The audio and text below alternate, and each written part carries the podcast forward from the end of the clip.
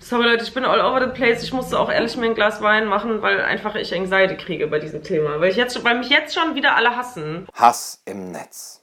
Nachdem ich jetzt zum wiederholten Male Opfer von Hass und Hetze wurde, der Prächtophobie bezichtigt, wegen Blasphemie gegen den großen Propheten Martin, sallallahu alaihi wasallam, wegen Antimorizismus, braun-grüner Judenversteherei, pseudo-intellektueller Schwurbelei, wegen meinem Bekenntnis zur, Homo, zu, zur Homöopathie und wegen meiner Mitarbeit bei Funk, beleidigt mit Bücherwand-Shaming, Doxing und handfesten Drohungen, wollte ich mich heute mal mit diesem Phänomen auseinandersetzen. Hass im Netz, in den asozialen Hetzwerken. Ja, ein absolut neues Phänomen, hat auch noch nie jemand äh, drüber gesprochen. Bis auf Margarete Stokowski, jetzt im Spiegel. Sie schreibt dazu über mich äh, anscheinend. Viele scheinen nicht zu wissen, wie mit Bedrohungen aus dem Netz umzugehen ist. Ja, äh, okay, gut. Ich weiß nicht, ob sie das jetzt nur über mich geschrieben hat, aber auch. Denn ich habe die Moritz Neumeier Challenge gemacht damit ihr sie nicht machen müsst. Die Moritz Neumeier Challenge. Ähm, die beinhaltet, dass man einfach so lange Unsinn in die Welt hinaus posaunt und so lange übertreibt, bis die Reaktionen im Netz dann wirklich ungemütlich werden. Aber nur von denen, wo es mir nicht wirklich schadet. Also es schadet mir nicht nur nicht, sondern es hilft mir sogar. Hier ein kleiner Auszug aus den Reaktionen auf meine ja, kleinen Videos über den WDR das Kinderchorvideo, den Umweltsauskandal. Du bist die Ausscheidung, die man ins Klo macht und anschließend, wenn man sauber mit dem Wasserspülungsmechanismus runterspült. Kan mal jemand dessen Adresse posten? Herr Kaiser, wissen Sie, was der Unterschied zwischen kostenlos und umsonst ist? Also, meine Bildung war kostenlos, aber bei Ihnen war alles umsonst. Es ist widerlich, wie Sie hier argumentieren. Was nehmen Sie? Aber eines steht fest, Sie sind der lebende Beweis für eine verfehlte Schulpolitik, weil selber denken ist dir abhanden gekommen. Räum besser dein Bücherregal auf. Dort sieht es genauso wüst aus wie in ihrem Kopf. Hat Kaiser noch Recht auf Leben? Gunnar, was soll das? Du bist eine alte Mainstream-Tunte lieber rechts als ein ewiger Linksfaschist. Und wenn jemand wie Gunnar Kaiser in der neuen DDR noch immer Lehrer ist und noch nicht gefördert wurde, gehört er zum linksversuchten Lager zwingen. Gunnar raus. Du kleiner Demokratieabgaben-Fanboy, wir drehen dir deinen Gellhansu und dann ist Schluss mit Bohartapette. Was bis du für ein Vogel, hast du über ein Malin Leben mal gearbeitet du linkeretzer es würde Zeit dass man euch den Geld an Südret. Die Gebrauch kein Mensch du Vogel, Kaiser sage schon alles du lag taube. Wer besagt dein? Magdeinem Kanal Ju und gehen Verapi du Loser. Ich kotze du. Uiores din mal mit einem Impressum offerirruepsig, uirt man da wählte für Geld übertreffen. Du bist ein alte Mainstream-Sau. Wartet ab, das Feuer wartet auf euch. Und eure Haut wird jedes Mal erneuert, damit ihr die Strafe immer wieder spürt. Du bist eine kleine linksgrünrat, aber es gibt ja Rattengift. Los dich und gesterben. Du stehst schneller vor dem Reichsgericht als du denken kannst du Menschenverachter. Gunnar Kaiser gehört in de Klipse, sowas von krank. Du kannst voor een estrangerit vier Gemeinde verlier kranke. Du bist ein linkswurstiftes Arschloch. Und wenn der Holle gerade gefördert wird, dann ist das sehr gut, aber die so linken nicht toten, das hat diese Schwein nicht verdient. Verbinde dich doch mit der Antifa, dann hast du es leichter, bloß im Osten kommst du gar nicht gut an. So pervertierendet ein Mann, der versucht das Große und Ganze zu hinterfragen, in einem Loch der Juden, stell dich Feigling, stell dich Jesus, stell dich Luther, stell dich Goethe. In der School haben wir solche Typen beprügelt. Also weiße Kaiser. Das sind echt ganz schön viele Trigger auf einmal. Und das waren noch die harmloseren. Ich fühle mich auf jeden Fall sehr verhetzt, als wäre das hier Gunnar Tanamo. Dass mich viele Leute hassen und jetzt hassen mich noch mehr Leute, aber es ist okay, es ist auch irgendwie refreshing. Diese Früchte zu ernten, die ich, die ich dadurch gesät habe, dass ich, dass ich so dreist war, meine linke Überzeugung zu äußern. Aber was soll man tun? Moritz hat es sicherlich schwerer, weil es bei ihm heftiger ist und auch schon länger andauert. Und auch das mit den Morddrohungen ist natürlich ähm, nicht zu unterschätzen. Zumindest nach eigenen Angaben bekommt er eben solche Morddrohungen. Und auch im Zug hat man ihn schon mal ähm, unfreundlich angeblickt. Und das ist natürlich nicht schön. Ja, weswegen er jetzt auch ähm, nur noch mit dem Auto zu seinen Auftritten fährt. Das ist natürlich heftig und da habe ich auch total Mitleid, denn die Sicherheit im öffentlich-rechtlichen Nah- und Fernverkehr, die muss natürlich stets gewährleistet sein. It's raining hate, Halleluja. Kein Mitleid und kein Verständnis habe ich dagegen für Frauen, die im Zug von Migranten unfreundlich angeblickt werden, weil die das halt sehr oft instrumentalisieren für ihre rechte Hetze. Also keine Solidarität mit denen. Äh, aber jetzt wieder zurück äh, zu was Wichtigem, zu äh, mir, zu meinem Video, zu meinen Videos über den Umweltsauskandal und zu den Reaktionen. Ja, die sind empört. Die Leute sind empört. Und da kann man nicht auch vielleicht sogar Margarete Stokowski recht geben, die im Spiegel schreibt, Und da soll noch einmal jemand sagen, Linke und Feministinnen seien zu empfindlich und würden wegen eines falschen Begriffs immer gleich ausrasten. Ja, und nun halt gegen mich. Wieder gebe ich Stokowski recht. Denn die Angriffe mögen wirken wie irgendwas Freakiges aus dem Internet, aber sie sind Terror. Sie sind dazu gedacht, Menschen Angst zu machen, sie aus dem öffentlichen Raum zu drängen, ihre Arbeitsgrundlagen oder ihre ganze Existenz zu zerstören. Ja, aber bei allem, die Empörung ist doch ein bisschen verständlich. Nicht nur bei den Rechten, auch bei den Linken, bei den Feministen, hier wie da. Wenn man seine gesellschaftliche Vision nicht mit aller Macht sofort durchgedrückt bekommt, ja, dann fühlt man sich ja mal schnell gulagmeiert sozusagen und ja, Empörung. Und ich verstehe das von vielen Seiten. Ich verstehe ja eh immer alles. Nichts Menschliches ist mir fremd. Äh, Ambiguitätstoleranz ist meine Krankheit. Ja, Level 9000. Aber gut. Okay, das Video war Satire. Vielleicht nicht auf den ersten Blick für alle zu erkennen. Aber man muss halt ein bisschen hingucken. Und man kann den Leuten jetzt natürlich Humorlosigkeit vorwerfen oder Dummheit mangelnde Analysefähigkeit und so weiter. Aber das würde ich gar nicht mal unbedingt machen, beziehungsweise darum geht es mir jetzt nicht. Satire ist äh, schwer zu erkennen, das gebe ich gerne zu, vor allem wenn sie einem in den Schwanz beißt. Das würden andere Männer bestimmt auch gerne über ihre Penisse sagen können. Aber okay, es gab Kritik oder auch Hetze. Manchmal ist das tatsächlich schwer zu unterscheiden, wie bei diesen Reaktionen hier. Hurensohn, Hurensohn, Hurensohn, Hurensohn.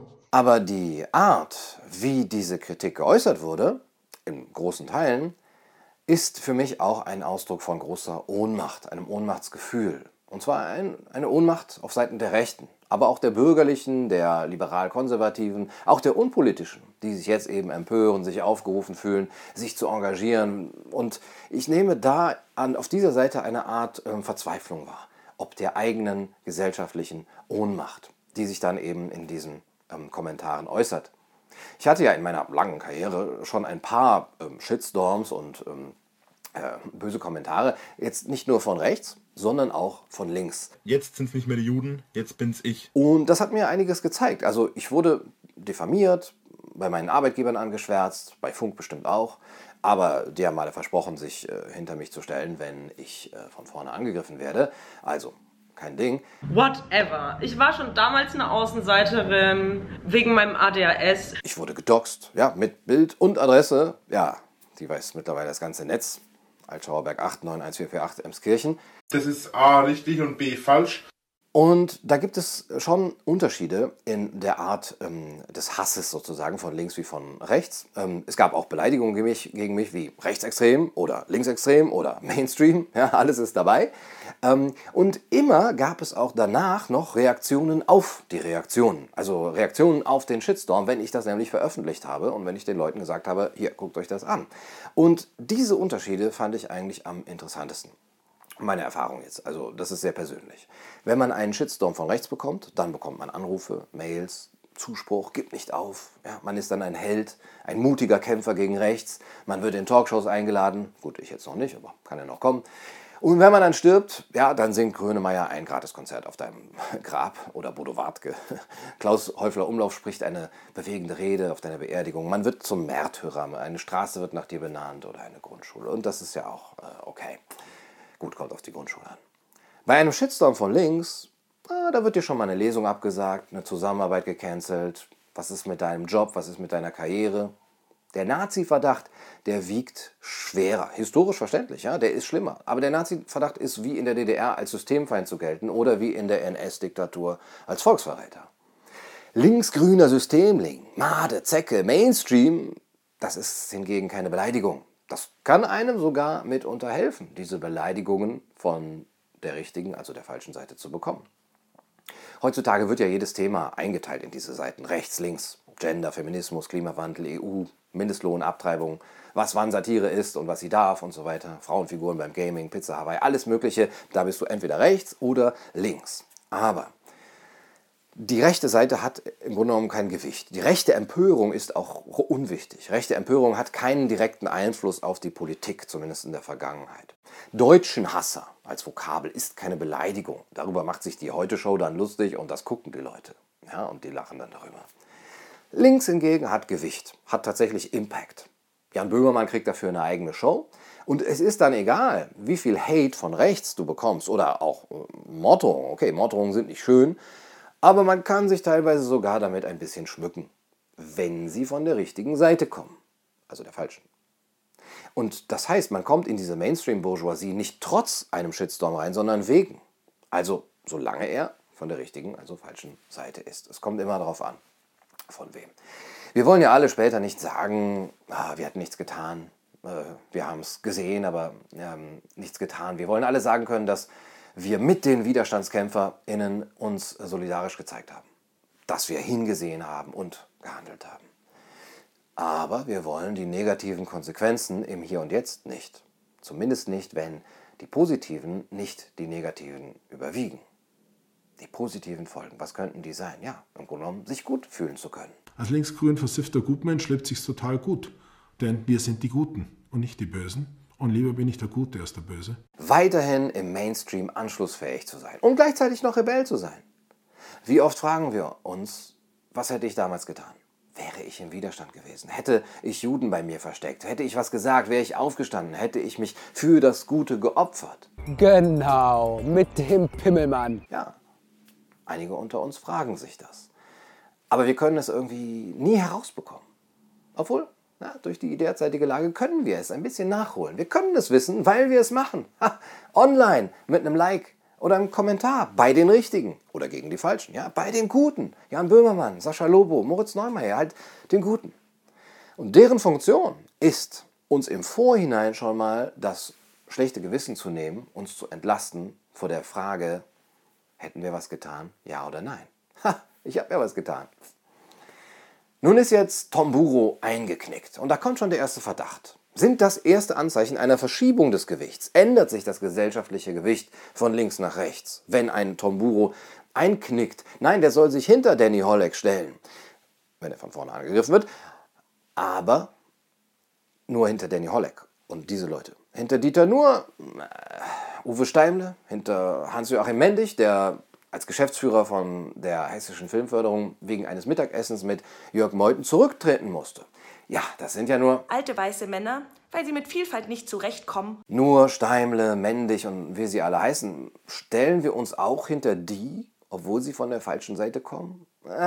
Nein, da hat die Solidarität doch vielleicht ihre Grenzen. Man darf nicht nachgeben gegen rechts. Das gesellschaftliche Gewicht darf sich eben nicht verändern. Nun ist ja auch die Frage, die Qualität der Reaktionen, also des Shitstorms, ist, der, ist die irgendwie anders, von rechts im Vergleich zu links. Das ist nun auch meine persönliche Erfahrung, also sehr subjektiv. Berührt mich sehr. Aber von rechts bekommt man eher Bedrohungen, Beleidigungen, von links bekommt man eher Diffamierung und Anschwärzen. Die Verhältnisse von rechter zu linker Gewalt, die klammer ich hier mal aus, und auch nicht echte, jahrelange handfeste Bedrohungen, die Menschen erleiden müssen, oder gar wirkliche Anschläge. Das perfide ist nämlich, dass durch die Fokussierung auf die beleidigenden Kommentare und auf die Reaktionen darauf oft die Sicht darauf verstellt wird, dass tatsächlich Menschen an Leib und Leben bedroht werden und Schaden erleiden. Also von rechts gibt es Beleidigungen und Drohungen und das ist eine gewisse Ohnmacht. Von links gibt es dann eher diese Tugendheuchelei, dieses sich gut fühlen wollen. Ja, Deutschenhasser, das ist eine Vokabel der Ohnmacht. Damit kann man nichts ausrichten. Rassist ist hingegen eine Vokabel der Macht. Damit kann man mundtot machen. Die Macht des Ausschlusses aus dem Diskurs mit gewissen Worten.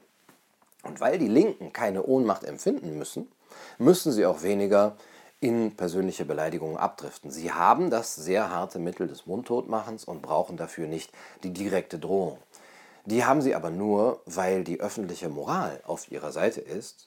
Wäre sie auf der rechten, dann äh, hätten diese eben das Mittel des Mundtotmachens mit bloßen Worten und sie würden sie auch nutzen.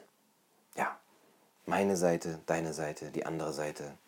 Ich hatte letztens auch ein Gespräch darüber, wo mir jemand sagte, ja, ihr Intellektuellen, ihr könnt euch da immer raushalten, ihr könnt immer sagen, ich habe keine Seite. Aber unser Eins, der kleine Sparer, der muss sich entscheiden. Der muss irgendwann sagen, ich habe diese Seite, ich muss agieren. Man kann nicht immer nur analysieren und alles verstehen. Man muss sich auch mal irgendwann für das Richtige einsetzen. Man muss handeln und dafür muss man eben Partei ergreifen. Das zeigt, dem normalen Menschen geht es vielleicht ein bisschen weniger um Wahrheit, sondern um Seiten. Das ist auch gar nicht despektierlich gemeint, sondern es geht um Schutz und Sicherheit, von der, mit der eigenen Gruppe zusammen zu sein. Identität. Das ist zum Beispiel auffallend in den Kommentaren gegen meine Videos, dass dort dann eben aufgerufen wird, ähm, gegen den vorzugehen, überschüttet ihn mit Hass oder ähm, auch ein Wir-Gefühl oft vorkommt. Wir äh, haben es satt oder äh, wir lassen uns nicht länger für dumm verkaufen. Das schreibt mir dann ein Mensch. Ich glaube nicht, dass jetzt zehn Leute gleichzeitig diesen Kommentar schreiben. Oder eben auch ihr. Ne? Ihr werdet das böse Ende noch erleben. Euch hat man wohl ins Gehirn geschissen. Das steht dann in Kommentaren auf ein Video von mir. Erst dachte ich, oh, Pluralis Majestatis, super. Aber nein, die Leute nehmen dich als Teil einer Gruppe wahr und sich selber eben auch als Repräsentant eines Lagers. Da ist die andere Horde, das sind die da und hier sind wir. Ein gewisses atavistisches Stammesdenken ist da noch auszumachen. Es geht um die eigene Seite, weil man Schutz braucht. Man braucht Schutz von den eigenen, umso mehr, Je ohnmächtiger man sich fühlt, weil man die öffentliche Moral nicht auf der eigenen Seite hat. Wenn man das merkt, rückt man natürlich näher zusammen und muss dann eben auch sagen, wir sind mehr, gemeinsam sind wir stark, gemeinsam können wir irgendwas erreichen. Deswegen müssen wir auch Solidarität fordern mit den unseren. So wie Margarete Stokowski im Spiegel. Solidarität muss bedingungslos sein. Aber mit wem? Nicht mit jedem, der angegriffen wird, weil er angegriffen wird, sondern eben mit jedem, der von der richtigen Seite angegriffen wird. Also das ist schon eine gewisse Bedingung. Und die richtige Seite ist in diesem Fall eben die falsche. Also jeder, der auf unserer Seite ist, weil er von der falschen Seite angegriffen wird, der hat Solidarität verdient nicht aber um gegen Ungerechtigkeit zu protestieren, nicht um das Gespräch offen zu halten, das eine pluralistische Gesellschaft benötigt und auch ausmacht, sondern um die eigene Seite zu stärken. Das ist eine Schande. Das ist genau wie das Schreddern von Küken. Das, das, das, äh, ist, äh, das ist nicht würdig. Ja, Seiten, Lager, es, es geht immer um, um dieses Lagerdenken. Und Lagerdenken ist schlecht natürlich, weil das auch unweigerlich dazu führt, dass man in diesen Confirmation Bias verfällt. Bestätigungsfehler. Man nimmt dann im anderen Lager nur noch das wahr, was man selber als falsch ähm, beachtet, betrachtet und blendet alles andere aus an dem anderen Lager. Was vielleicht auch richtig sein könnte, was man vielleicht verstehen könnte. Nein, es ist ja aus dem anderen Lager. Es zählen nur noch die eigenen Argumente aus der eigenen Echokammer. Man wird dann dadurch aber auch immer apodiktischer, fundamentalistischer, radikaler. Weil nicht radikal sein dann ein Zeichen von Illoyalität der eigenen Seite gegenüber wäre. Und dann muss man natürlich Angst haben, dass die eigene Gruppe einen ausstößt, wenn man sich ihr gegenüber illoyal zeigt. Man muss nämlich nur guten Willen zeigen. Und der ist relativ leicht zu haben. Der kostet nicht viel. Guter Wille ist erfreulicherweise reichlich vorhanden. Wie Hermann Lübbe schreibt, äh, der gute Wille demonstriert überall, sagt Hermann Lübbe. Ja, guten Willen zeigen, indem man sich ähm, mit dem eigenen Lager solidarisch zeigt. Ja, das kostet nichts, hat aber sehr, sehr viele Vorteile. Vor allem dem, den, dass man im eigenen Lager bleiben darf, dass man nicht ausgestoßen wird. Ob es aber tatsächlich insgesamt gesellschaftlich positive Folgen hat, nämlich in seinen Wirkungen auf einen freien Diskurs und auf den Fortschritt in der Gesellschaft, das ist die andere Frage. Lagerdenken, ja, das ist ein Ausdruck von Schwäche, würde ich sagen. Und das ist auch nicht despektierlich gemeint, weil man eben ohne Stimme, ohne Prominenz in der Gesellschaft nun mal schwach ist oder eben ohnmächtig, weil das ja klar ist. Weil das ja klar ist,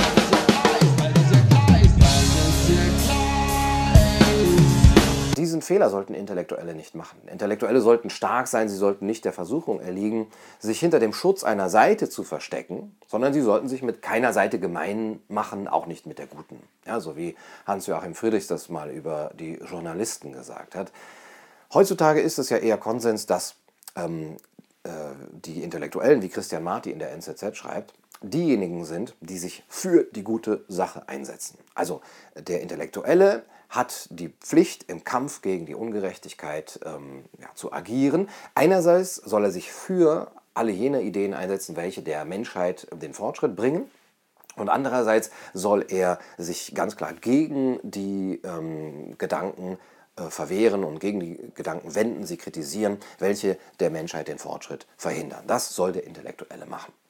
Der Intellektuelle als moralische Figur, als derjenige, der genau zwischen Gut und Böse zu unterscheiden weiß. Ja? Ein intellektueller Gandalf. Okay, das ist sehr interessant. Aber das hat man nicht immer so gesehen. Die Figur des Intellektuellen, also um 1900 herum, galt es erstmal als ausgemacht, dass der Intellektuelle sich im Widerspruch zum Zeitgeist zu stellen habe dass er sich in Opposition zu den gerade angesagten Vorstellungen, zu den Narrativen, zu den Weltanschauungen begeben muss. Der Intellektuelle darf sich mit keiner Weltanschauung gemein machen. Er soll dafür sorgen, dass die Widersprüche in den einzelnen Weltanschauungen, in den Ideologien, die es in einer Gesellschaft gibt, dass die erkennbar werden, dass die zutage treten. Im Sinne von Nietzsches Wir freien Geister. Die Intellektuellen, als freie Geister, als unabhängige Gestalt, als Personen, die gegen jedwede Lehre zu, anzukämpfen verstehen. Und wer eine Seite hat, der ist meines Erachtens nicht intellektuell. Das ist kacke, das so zu sehen, aber ja, es gibt diese zwei Seiten. Und meine Aufgabe besteht in den nächsten Wochen wieder darin, diese Seite zu versuchen hochzuhalten. Das wäre nämlich eine Art Verrat. Der Verrat des Intellektuellen, wie der französische Philosoph Julien Benda geschrieben hat, 1927, für Bender sind die Intellektuellen Leclerc nur den ewigen Kategorien von Freiheit, Gerechtigkeit und Vernunft verpflichtet. Ihr Engagement darf aber niemals die geschichtliche Realität, die Tagespolitik zum letzten Bezugspunkt haben. Das wäre ein Verrat am Menschentum. Und ich darf dem nicht nachgeben, habe ich das Gefühl. Und ihr dürft das auch nicht. Ja, ich mag Lager auch nicht. Nicht als Bier, nicht als äh, Bootcamp, äh, nicht als Gulag und KZ, aber auch nicht intellektuell.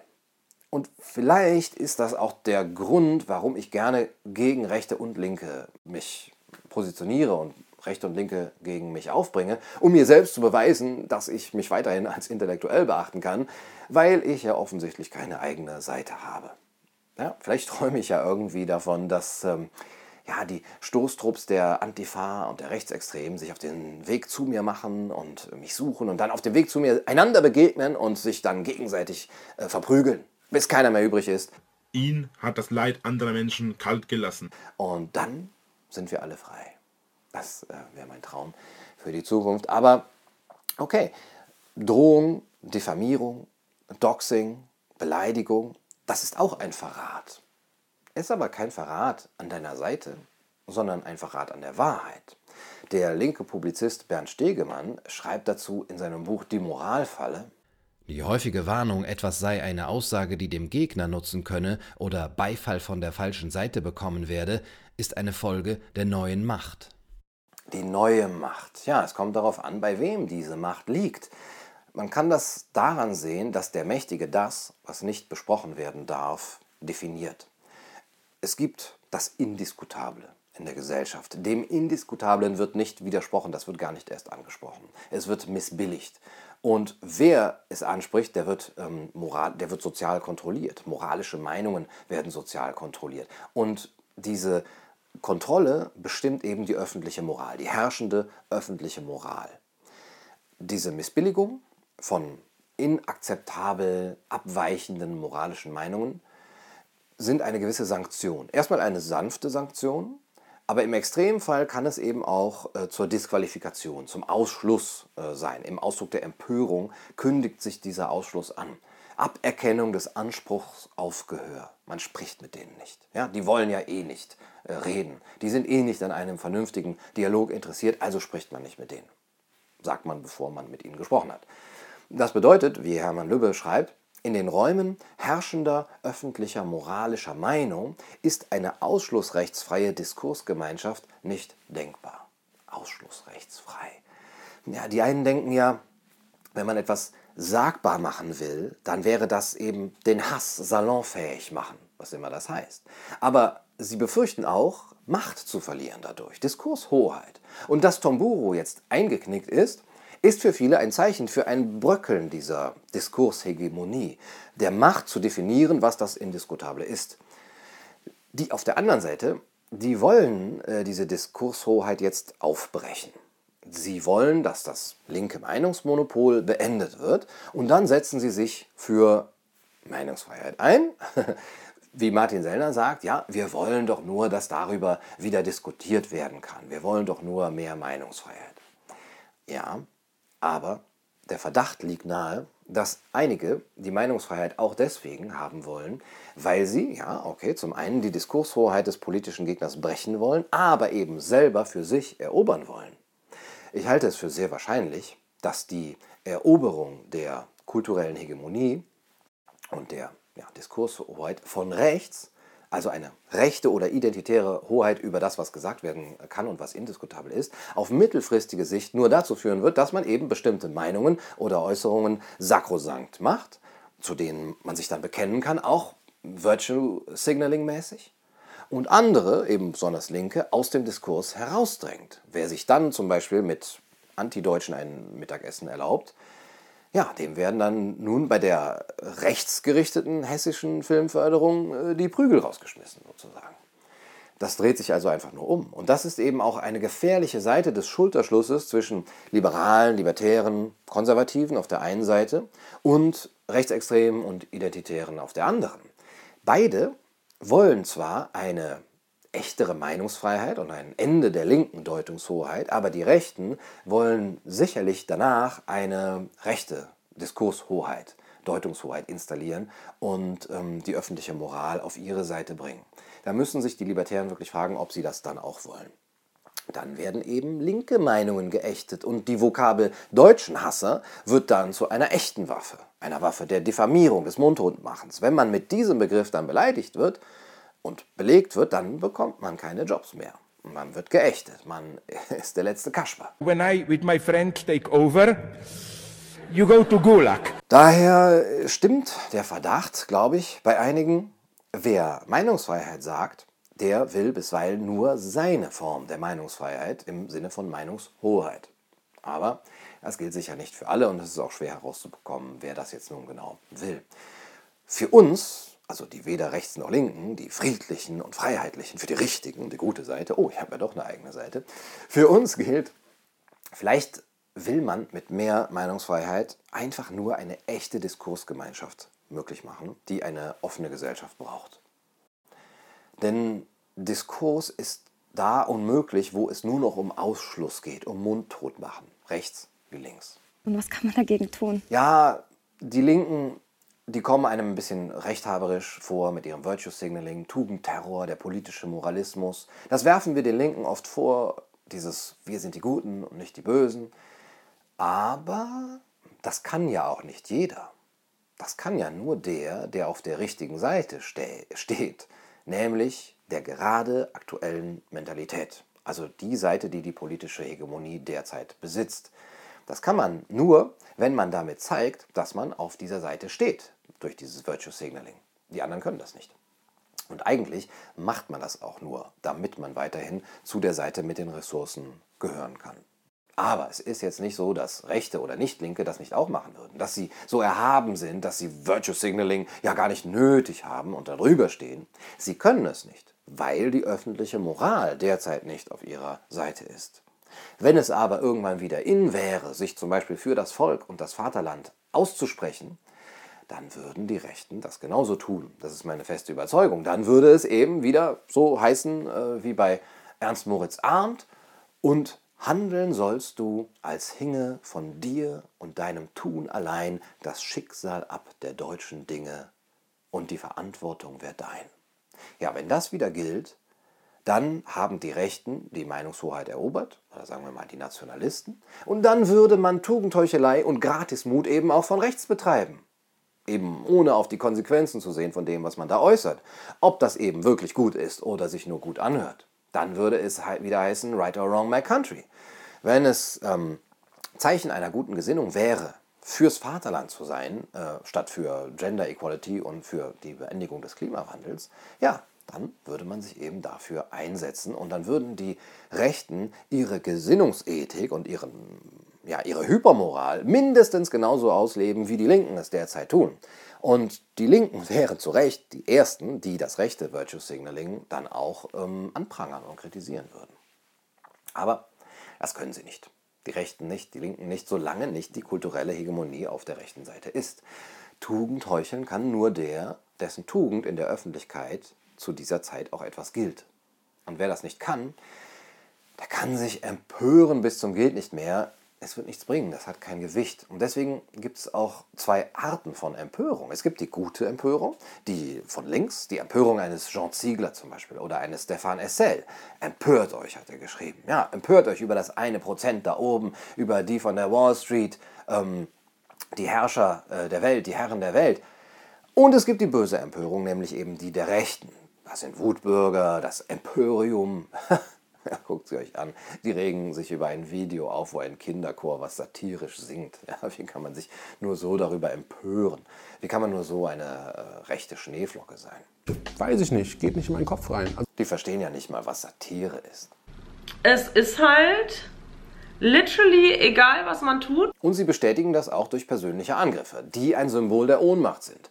Margarete Stokowski hat wie immer recht, man muss bedingungslose Solidarität zeigen. Redaktionen und andere ArbeitgeberInnen, aber auch Privatpersonen sollten in erster Hilfe für körperliche Notfälle geschult sein. Aber genauso müssen sie endlich lernen, wie man mit Angriffen umgeht, die dazu gedacht sind, politische GegnerInnen einzuschüchtern. Die Hilfe muss schnell und professionell sein, die Solidarität bedingungslos. Und ich finde, wir brauchen jetzt endlich einen Aufstand der Anständigen und Aufrechten. Ja, aber immer nur gegen rechte Hetzer. Ja, und die Linken selber? Da gibt es natürlich auch ein paar Beispiele. Thomas de Maizière, Bernd Lucke, Thilo Sarrazin, Jörg Barbarowski, diese ganzen Fälle. Online-Pranger für Harald Martenstein, Jan Fleischauer oder Ulf Poschardt. Oder nur ein Beispiel aus der Debatte um Gender und Feminismus. Die Publizistin Dr. Karin Jeckel, die hat irgendwann berichtet, dass sie in einer stiftungsgetragenen Studie als nazinah diskreditiert worden ist, weil sie die Meinung vertreten hat, dass Kinder ein Geburtsrecht auf beide Eltern haben. Nazi. Ja, weil sie sich gegen die Benachteiligung von Jungen ausgesprochen hat. Und deswegen ist sie auch Opfer von Morddrohungen geworden, ihrer, ähm, ihrer Aussage nach von links. Ihre Telefonnummer ist gedoxt worden. Da gab es eben Bekennerschreiben, die von Feministinnen ausgegangen seien ähm, oder Anrufe, wo man ihr gesagt hat, das ist eine Strafaktion, weil du eine Verräterin an der guten Sache der Frauen und Mädchen bist. Also, das gibt es auch von links.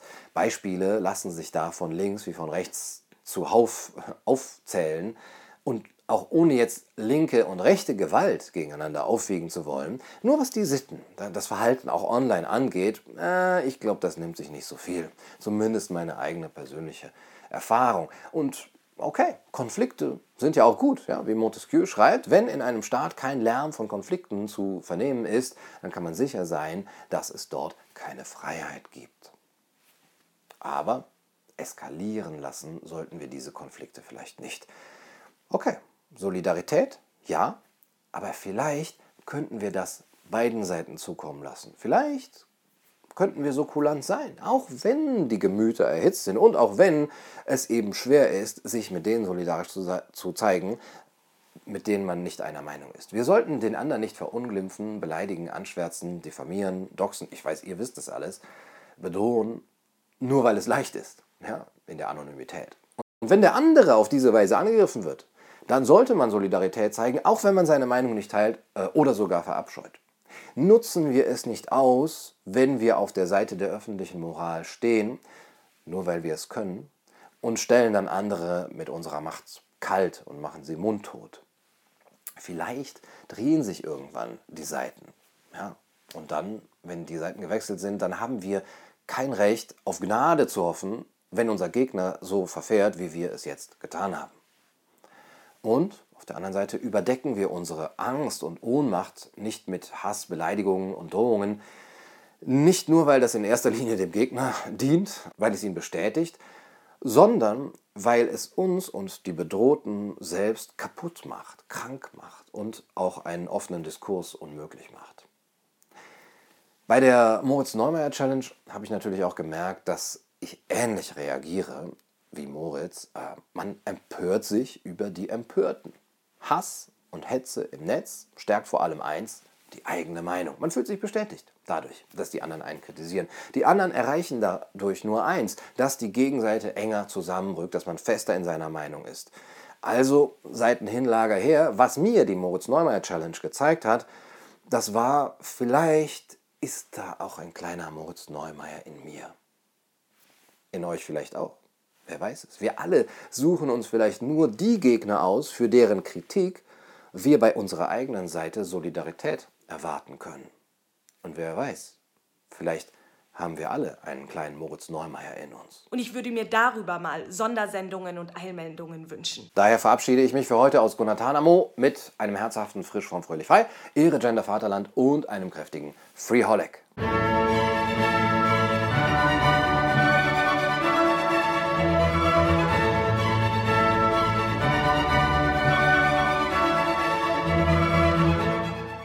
Mir auf den Sack, dass sich Menschen weigern, einfach einen Schritt weiter zu denken und einen Schritt über ihren hinaus zu gucken.